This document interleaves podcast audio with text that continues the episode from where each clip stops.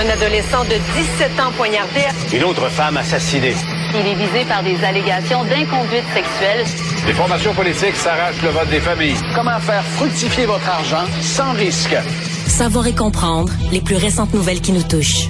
Tout savoir en 24 minutes. Avec Alexandre Morin-Villouellette et Mario Dumont. En manchette dans cet épisode, fin du serment au roi pour siéger à l'Assemblée nationale. Le Parti québécois s'en réjouit. Sixième enquête de la commissaire à l'éthique. Le ministre Fitzgibbon n'est pas inquiet et clame même qu'il pourrait y en avoir d'autres. Un incendiaire, libéré deux tiers de sa peine, est renvoyé en prison. Et les Coréens, Sud-Coréens, vont bientôt rajeunir d'une année ou deux. Tout savoir en 24 minutes. Tout savoir en 24 minutes.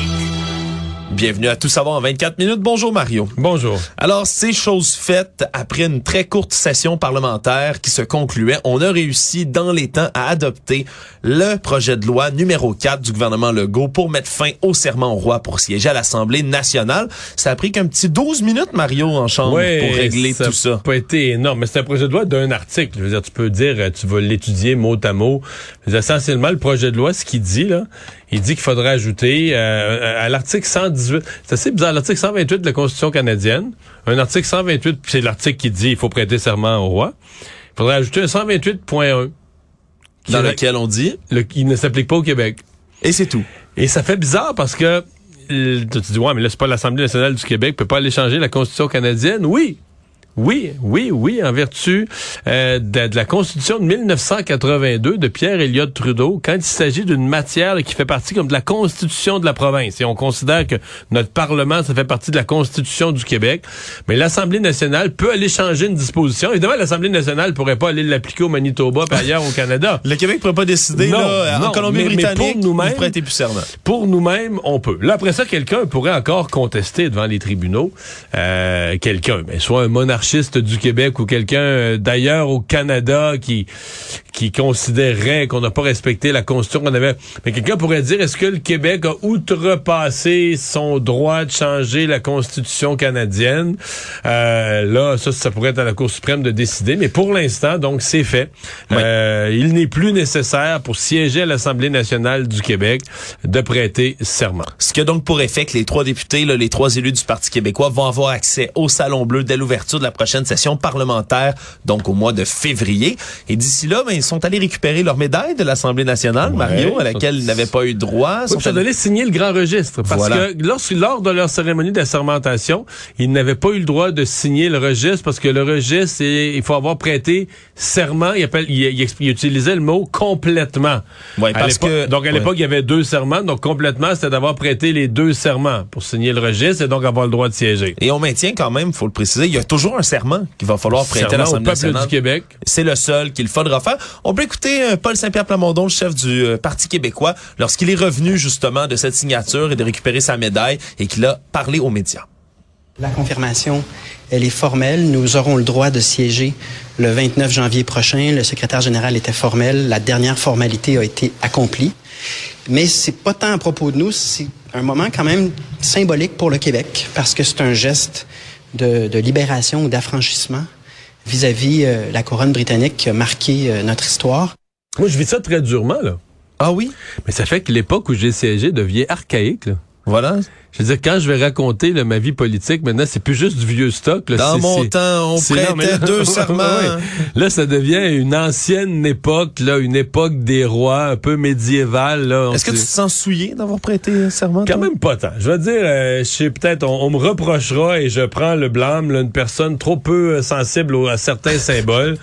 Mais je veux dire, euh, puis, puis jusqu'à un certain point, là, en, en repensant aux cinq fois où j'ai prêté serment, j'ai à l'esprit Jacques Parizeau qui a prêté serment en s'en foutant, en tout cas, sans jamais en faire de grands cas, puis en sachant que l'année d'après, il allait faire un référendum sur l'indépendance du Québec. Que c'est un peu le feeling de dire, regarde, là, moi, je, comme on dit, euh, j'y vais pour la coupe, là, je vais pas me battre sur des symboles d'une importance relative, mais une fois ça dit, une fois que tu y repenses, est-ce que est-ce que c'était encore logique? Puis c'est vrai que c'est niaiseux, hein, parce que dans le fond, c'est la même affaire, mais la reine Élisabeth II, c'était comme une dame respectable, qui était là depuis si longtemps, que, comme on dit qu'elle faisait partie des meubles. On dirait qu'on voulait pas briser sa sensibilité, Ouais, même puis- si dans les puis- faits, elle se même pas savoir. Là. On se disait au fil des années, je l'entendais, là, des gens dire, ah, tu vas voir, là. Quand la reine sera plus là, ce sera plus pareil. Dans le sens que c'est comme si ça va être une occasion de, le fait que cette grande dame, cette dame âgée et respectable quitte, ben là, ça va être le, prince Charles qui va devenir le roi Charles. Puis, et comme c'était un peu évident, au fil des années, que ce jour-là se reposerait toute une série de questions, ce qui finalement s'est produit. Qui dit fin de session dit également bilan à l'Assemblée nationale, une tradition auquel tous les chefs de parti s'entretiennent. Tous? Non, Mario, un seul chef de parti résiste encore et toujours à l'envahisseur. Il s'agit de François Legault, premier ministre du Québec. Mais c'est la a- première fois qu'il fait ça quand même. là. C'est Oui. pas, c'est pas une tradition. En fait, la, la, la CAQ ne dit pas qu'ils ne feront plus de bilan de session. Ils disent essentiellement qu'il n'y a pas eu de session. Ouais, ils disent que c'était trop court. Neuf euh, jours, euh. Et on n'avait pas le temps vraiment de faire un bilan de tout ça. Et ce, même si tous les autres chefs de, de partis d'opposition ont décidé d'en tenir un. François Legault qui a décidé de lui de faire son bilan sur les réseaux sociaux. Il était beaucoup plus bavard, a fait un, Mais, mais en long et en large. Il, il a tort et raison à la fois. C'est sûr qu'il a raison dans le sens qu'il n'y a pas un immense bilan. Ils ont siégé neuf jours, ils ont adopté euh, une coupe de projets de loi fort simple. Il n'y a pas, de- pas de méga bilan à faire, c'est une évidence. Mais c'est quand même pas la vraie raison. là. Je veux dire, s'il avait pensé que la- le point de presse aurait été positif, c'est qu'il sait très bien, la vraie raison, c'est qu'il sait très bien que son point de presse tournerait entièrement sur Pierre Fitzgibbon. Voilà. L'enquête de la commissaire à l'éthique. Et il se dit, si moi je commande ça, euh, juste le fait, peu importe les mots que j'emploie, juste le fait que le premier ministre le commande, ben, ça grossit l'affaire, ça complique l'affaire. Ça démontre qu'il accorde une quelconque importance, sachant que Voilà. dans le passé, il avait dû le suspendre là, pour une autre Exactement. enquête à l'éthique. Donc, là, il veut pas répondre à toutes ces questions-là. Est-ce qu'il pourrait être suspendu? Est-ce qu'il pourrait? Qu'est-ce que vous allez faire si la commissaire à l'éthique dit ceci, cela? Et ça, c'est la vraie raison pourquoi François Legault était pas intéressé trop trop à faire un long point de presse avec les journalistes parlementaires cette semaine. Mais, ça reste, sa défense reste sensée. C'est vrai que c'est une session de neuf jours, il n'y a pas beaucoup, puis où il y a eu peu de travaux parlementaires, il y a peu à commenter. Mais je pense quand même que c'est pas la vraie raison. Non, définitivement pas. Et cette vraie raison, comme tu le dis, c'est sûrement en raison de cette sixième enquête de la commissaire à l'éthique qui est sur Monsieur Pierre Fitzgibbon, maintenant super ministre à la fois de l'économie, mais également de l'énergie. Et là, on, se rappelle des faits. Il est allé chasser le faisan sur une île privée du lac Memphremagog avec un groupe d'hommes d'affaires richissimes dont certains pourraient bénéficier, entre autres, de subventions de l'État et donc passer au- auprès de son ministère. Et là, on a demandé nouvelle, une énième, là, comme ça, enquête à l'éthique sur M. Fitzgibbon de la part des oppositions. Et l'attitude de M. Fitzgibbon à travers de tout ça, c'est de dire, ben oui, c'est une bonne affaire. Vous allez voir, on va pas du tout, du tout, du tout dire qu'il y avait eu de problème au terme de cette enquête-là. Et surtout, il risque d'y en avoir d'autres. Ouais, ça c'est sa réponse à la question, mais là ça vous met pas mal à l'aise. Une sixième euh, une- dans votre carrière là, une sixième enquête de commissaire à l'éthique. Il dit non non, il va en avoir d'autres. C'est euh, bon, c'est son style. On comprend que c'est baveux et c'est c'est une banalisation extrême de, de du rôle de la commissaire à l'éthique en voulant dire regarde, là, chaque fois que moi je fais de quoi ou je il y a une, enquête de la commissaire à l'éthique, puis on s'en fout. On peut pas s'en foutre. Là. À ce compte-là, si vraiment c'est la position officielle du gouvernement et de François Legault et du Conseil des ministres, mais qui, qui propose à l'Assemblée nationale d'abolir la commissaire à l'éthique, si on s'en moque à ce point-là. Euh, puis je suis pas en train de dire qu'il, j'ai hâte de voir ce qui va arriver. Lui a l'air convaincu qu'il sera pas blâmé. Moi, personnellement, je, je, je, je suis pas si certain que ça. Je pense plus qu'il faudra se re-questionner, c'est-à-dire que je pense que les règles d'éthique ne sont vraiment pas faites pour des gens qui sont issus du monde des affaires. là. Surtout qui- quand on est M. Fitzgibbon. Ouais, ouais, beaucoup, qu'on a là, énormément de relations, qu'on connaît beaucoup, beaucoup de monde, qu'on a beaucoup d'amis dans le monde des affaires, etc. Mais euh, ce sera, euh, ce sera à voir. Là, est-ce que le la commissaire à l'éthique, moi, je, je, je, je n'ai pas son niveau de confiance là, que la commissaire à l'éthique quand va regarder. Là, pas que je pense qu'il y a un véritable scandale. là. Tu sais, les gens qui pensent de...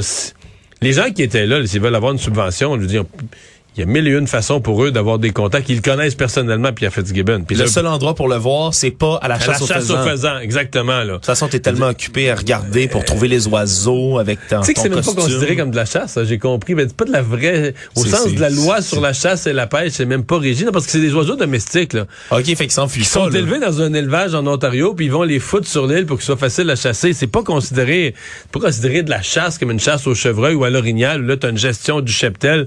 Je veux dire, comme si.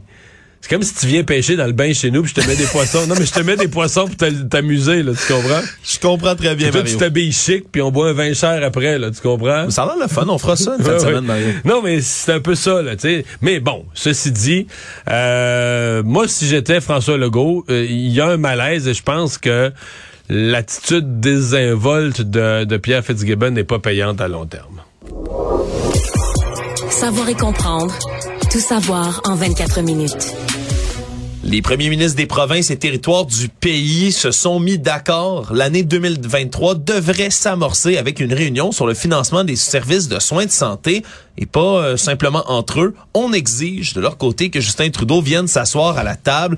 Ils disent de leur côté que ça fait deux ans que le Conseil de la Fédération demande cette rencontre à ce sujet avec Justin Trudeau. Et on se souviendra que dernière fois, ce n'était pas lui, mais bien son ministre de la Santé qui, s'était rendu sur place pour assister à la rencontre à la place du premier ministre qui avait quand même provoqué un petit tollé à l'époque. Et là, c'est François Legault, lui, à la- l'issue d'une rencontre avec ses homologues qui a lieu par visioconférence, qui l'a annoncé ça. Et donc, on continue de reprocher mais Justin Trudeau de pas vouloir venir s'asseoir, mais surtout de pas vouloir faire passer les transferts fédéraux en santé de 22 à 35% comme c'est demandé depuis un moment déjà. Mais il y a deux affaires. D'abord, je pense que sur la santé, on est plus proche d'une entente qu'on était? En tout cas, on a vu les dernières discussions entre M. Legault et M. Trudeau en Tunisie lors du sommet de la francophonie. C'est comme si y a eu il semble avoir eu plus de progrès dans des discussions informelles en marge du, sommet de la francophonie, là, euh, qu'il y en avait eu dans la rencontre formelle avec les ministres de la Santé à Vancouver. Mais, sur le fond, les premiers ministres des provinces ont raison, puis ils devraient aller plus loin sur l'idée d'avoir une rencontre. Ça devrait être statutaire. Le Canada, c'est une fédération. Il y a 10 provinces, bon, trois territoires, là. puis il y a 10 provinces, trois territoires, t'as 10 premiers ministres, puis t'en as un onzième qui est le premier ministre du Canada. Mettons une conférence annuelle des premiers ministres. Est-ce que ça devrait pas être un automatisme, une logique de base dans le bon fonctionnement du pays, où il y a un paquet de juridictions en commun, un paquet de problèmes sur le territoire, et ça, euh, les libéraux, Justin Trudeau, avaient reproché ça à Stephen Harper, là, qui est... Stephen Harper avait enlevé ça. Lui, ça l'énervait, les premiers ministres des provinces, puis les premiers ministres des provinces se craquaient ensemble pour lui demander des affaires, puis tout ça, puis il trouvait pas ça utile.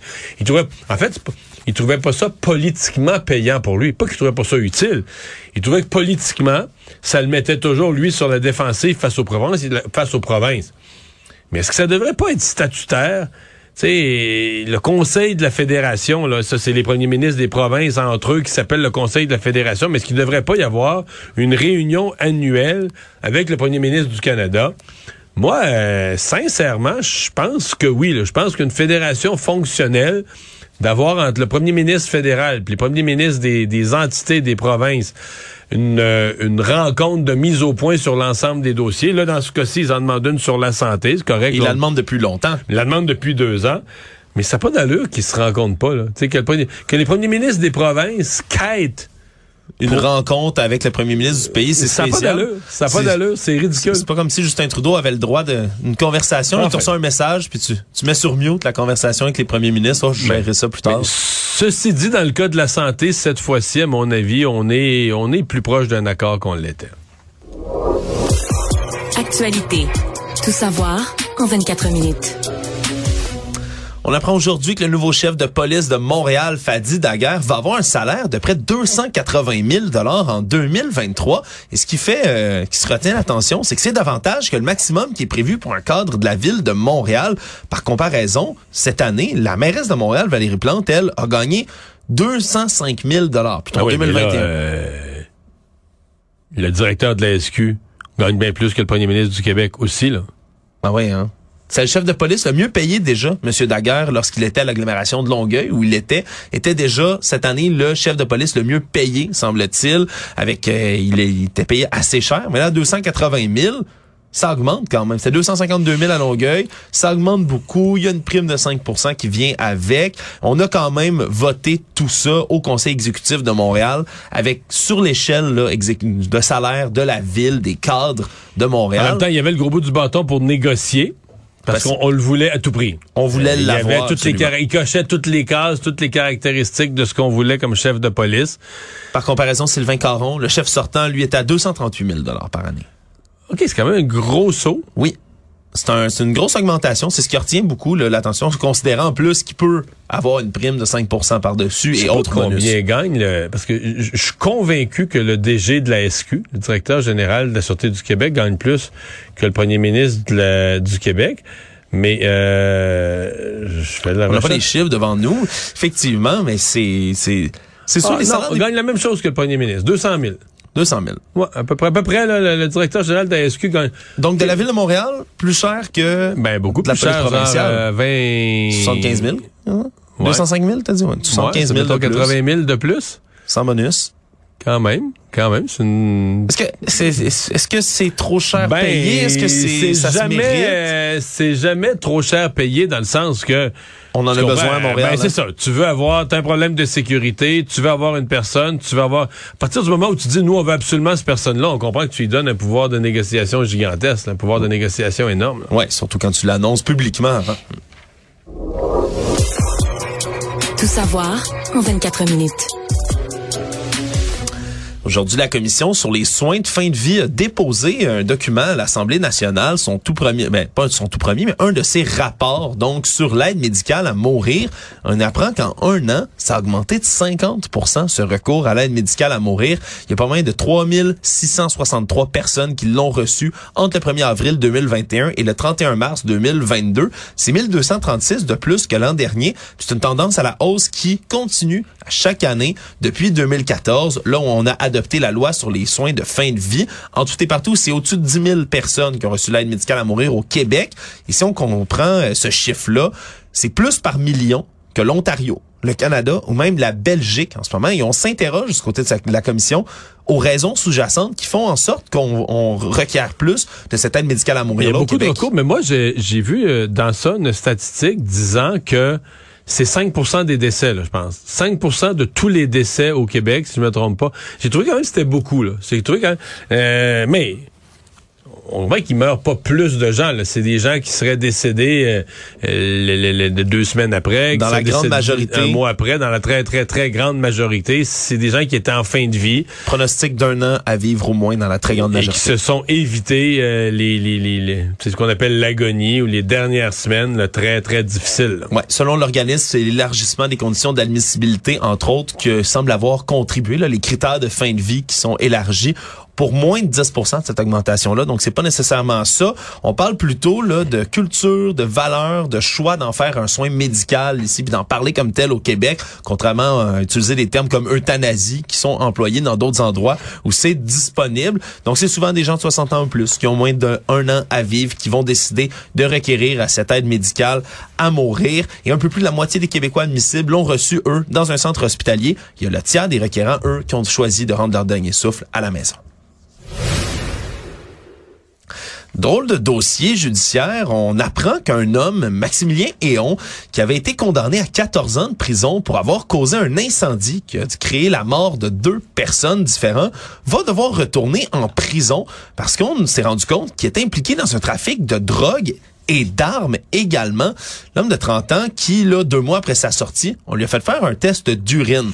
On a détecté du fentanyl et de la cocaïne dans celle-ci. Et là, au lieu de le remettre en dedans, mais la commission des libérations conditionnelles a décidé de lui imposer une thérapie fermée de six mois, Mario.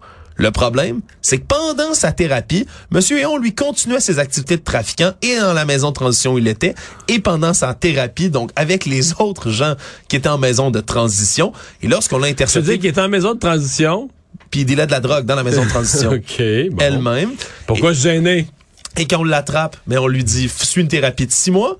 Le problème, c'est que quand il est intercepté par les policiers qu'on fouille son téléphone cellulaire, il a échangé des images d'armes à feu, ce qui laisse présager qu'il y a eu du commerce également d'armes à feu pendant ce temps-là. Alors finalement, on a décidé de le retourner en prison parce qu'il était sorti, faut comprendre, aux deux tiers de sa peine de 14 ans qu'il avait eu pour avoir fait brûler un, OK, un- c'était une un peine endroit. de, la peine des deux tiers, c'était une peine de 14 ans, une peine très grave. là. Exactement. Donc, il a été libéré, là. L'incendie qu'il a créé, c'était en 2011. Et là, il a été finalement libéré aux deux tiers de sa peine de 14 ans. On comprend qu'après s'être fait pincer comme ça plusieurs fois, on va le retourner en dedans pour finir le reste de sa peine. Économie. Bilan financier, Mario, pourrait-on dire optimiste pour les catastrophes climatiques autour du globe cette année? On apprend aujourd'hui que l'année qui s'achève, ça aura coûté seulement, je le mets en très gros guillemets, 268 milliards de dollars US tous les dégâts qui ont été causés par des catastrophes climatiques. Et quand je dis seulement, c'est parce qu'il y a un déclin de 12% Mario. L'an dernier, c'était 300 milliards de dollars US que ça avait coûté toutes ces catastrophes climatiques autour du globe. Donc, ça a baissé, mais c'est énormément à la hausse dans les dernières années. énormément à la hausse, ça a un impact sur les coûts d'assurance, mais je voyais une étude qui disait, qui ne niait pas qu'il y a plus d'événements climatiques, mais qui disait que ces chiffres-là sur les dommages euh, ne sont pas strictement causés par l'augmentation des événements climatiques qui sont aussi causés par, par le fait que malgré les avertissements, etc., puis les vents, puis les inondations, l'humain continue de construire dans ces endroits à risque, mais de construire pas de la scrap, là. Des beaux resorts, des beaux chalets, des belles maisons. Donc, d'investir énormément de valeur, de créer énormément de valeur, de mettre des biens précieux. Euh, donc, les dommages, les dommages, c'est deux facteurs. C'est combien tu as de bris, puis c'est quoi la valeur de ce qui est détruit et brisé. Et donc, on continue euh, à vraiment là investir massivement dans du luxe. Ouais, c'est pas Euh, l'Est qui se construit sur le bord de l'eau en Floride et pourtant on le sait que les ouragans arrivent chaque année. Là. Non, puis ben oui, exactement. La Floride, c'est un exemple. En Floride, quand même, on construit de plus en plus solide, là, de plus en plus résistant. Mais dans beaucoup d'autres endroits du monde, euh, dans des îles, des îles magnifiques, etc., on construit du beau, on construit du chic. Peut-être pas que le niveau de solidité, cependant, de la, euh, de la Floride. Et donc euh, les, euh, ben c'est ça, les dommages quand arrivent des, des, des accidents du genre, euh, des accidents météorologiques, ben les dommages sont très très très coûteux. Et quand on dit qu'ils sont de plus en plus fréquents également des années 80, pour vous donner une idée, les catastrophes climatiques qui coûtaient des dommages d'au moins un milliard de dollars, c'était à tous les 82 jours aux États-Unis qu'on en recensait un. À partir de cette année maintenant, c'est à peu près tous les 18 jours, même en comptant l'inflation sur l'argent, à tous les 18 jours, on a au moins une catastrophe dans toutes les catégories, là, que ce soit des sécheresses, des canicules, des ouragans, des tempêtes, nommez-les. Mais tout ça, ça finit par causer à tous les 18 jours au moins un milliard de dollars de dégâts. Le monde. En terminant, Mario, une nouvelle qui m'a fait sourire, qui nous parvient de la Corée du Sud. À partir d'aujourd'hui, hier on a voté la loi, mais ça va commencer à prendre effet jusqu'à l'été prochain. On se prépare. Le Parlement sud-coréen qui a voté pour abandonner son système ancestral de calcul de l'âge. Savais-tu qu'il y a un drôle de système pour calculer l'âge, toi, en Corée du Nord, Ben, en Corée du Sud, pardon. Je vais te parler, euh, je connais, j'ai étudié le système pour calculer l'âge ici. C'est que tu pars de la date de naissance, puis tu gardes combien ça fait d'années que la personne est née? C'est simple, hein? Pourtant, Ben, c'est pas comme ça. C'est pas dans- comme ça en Corée. Non. Ça, je dois t'avouer que là, tu, tu, tu m'intéresses. En Corée du Sud, là, jusque maintenant, donc en juin 2023, quand on comptabilise un bébé qui naît en Corée du Sud, par exemple, a automatiquement un an à sa naissance. On compte pas comme s'il y avait zéro. part pas de Il zéro. comme- non, il part à un an. Il vieillit d'une année. je dois t'avouer que moi qui est un petit peu qui a des tocs de mathématiques, tu le dis puis ça me fait mal. Ouais, là. ça va te faire mal. Attention, t'es pas au bout de tes peines, Mario. Parce que c'est pas logique du tout. Qu'on me pardonne, mais c'est pas logique du tout, du Je tout. pense que t'es pas prêt pour la suite, Mario. T'as un an à ta naissance et tu vieillis d'une année chaque 1er janvier, non pas à ta fête. Fait que si t'es un bébé, par exemple, qui naît un 31 décembre, Donc t'as deux ans le lendemain. Le lendemain matin, t'as deux ans. Officiellement. Félicitations, tu es un bébé qui a déjà deux ans. Mais là, l'Assemblée nationale a adopté une législation en disant, mais non seulement ça, ça non, non, coûte... non, non, wow, wow, ça coûte de wow, l'argent, ça arrête-toi. Donc là, le pays, le pays où est fabriqué mon sel, là. les gens, les génies qui ont fabriqué mon cellulaire, qui sont forcément des scientifiques d'infiniment haut niveau, euh, rationnels, que tu peux pas développer des technologies de même, qui ont développé Hyundai, Kia, des mécanismes extrêmement complexes, technologiques. Mais c'est- ça, c'est la méthode ancestrale. Fait qu'on comprend que les gens Fait que ont... quand tu nais le 31 décembre, t'as un an, le lendemain, 1er janvier, t'as deux ans. Exact, mais là, c'est deux ans selon la méthode ancestrale. Parce qu'il y en a maintenant, évidemment, avec la mondialisation qui calcule leur âge de manière régulière, le système international. Mais là, on a adopté une loi pour régulariser tout ça parce que, faut comprendre, là, par exemple, à Séoul, c'est encore différent l'âge des ressortissants pour consommer de l'alcool ou fumer. Pour l'âge légal, c'est un décompte des ans à partir de zéro de la naissance, mais à tous les 1er janvier. Ça, c'était pour l'alcool troisième façon de calculer l'âge. Troisième façon de calculer l'âge. Et là, en plus, ben, on utilisait le système international pour certains documents médicaux depuis les années 60. Alors, je te donne un exemple. Par exemple, en cette date aujourd'hui, une personne qui serait née le 31 décembre 1992 aurait 29 ans selon le système international, 30 ans selon le système sud-coréen traditionnel, et selon le système de l'âge coréen qui est utilisé médicalement, 31 ans. Donc, tu as trois âges différents. J'ai mal à la tête. C'est ce qu'on va abolir à partir de maintenant en Corée du Sud. Résumer l'actualité en 24 minutes, c'est mission accomplie.